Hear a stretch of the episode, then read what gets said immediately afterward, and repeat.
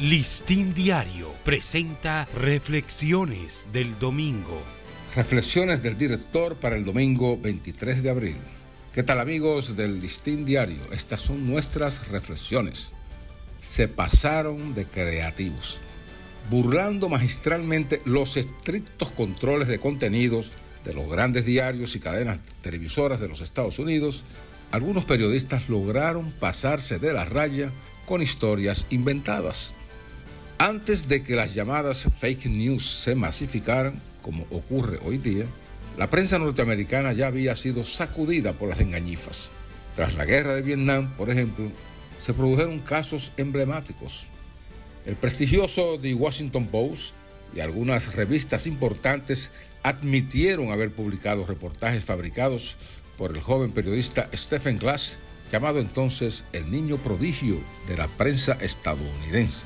Lo mismo le ocurrió en 1981 cuando tuvo que devolver el premio Pulitzer, que se le otorgó a su reportera Janet Cook por la inventada historia del niño Jimmy, de 8 años, adicto a la heroína, que conmovió a toda la sociedad. Y The Boston Globe llegó a ganar el codiciado Pulitzer por una serie de historias que su misma editorialista, Patricia Smith, admitió que fueron inventadas.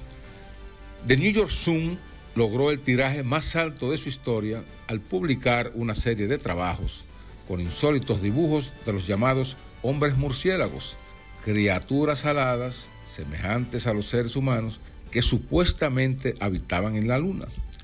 Se dijo entonces que era el producto de un descubrimiento de Jones F. Herschel con un telescopio gigante. En 1950, The Chronicle tratando de competir por audiencia con el de San Francisco Examiner, inventó una serie del último hombre sobre la Tierra, describiendo una supuesta odisea del reportero Bad Boy con su familia para sobrevivir en un ambiente salvaje. El Examiner, para reponerse del golpe, abrió una investigación, descubrió el fraude de su competidor y lo abochornó públicamente. No bien se había repuesto la prensa norteamericana de estos trances de credibilidad cuando se produjo otro escándalo, el del columnista Michael Daly, que se inventó una cruel matanza perpetrada por dos soldados ingleses en Belfast contra un adolescente católico de 15 años que supuestamente habría lanzado una bomba contra un banco. Por suerte, a la prensa dominicana no le ha tocado sufrir estas penosas tramposerías de sus reporteros y ojalá que nunca le suceda.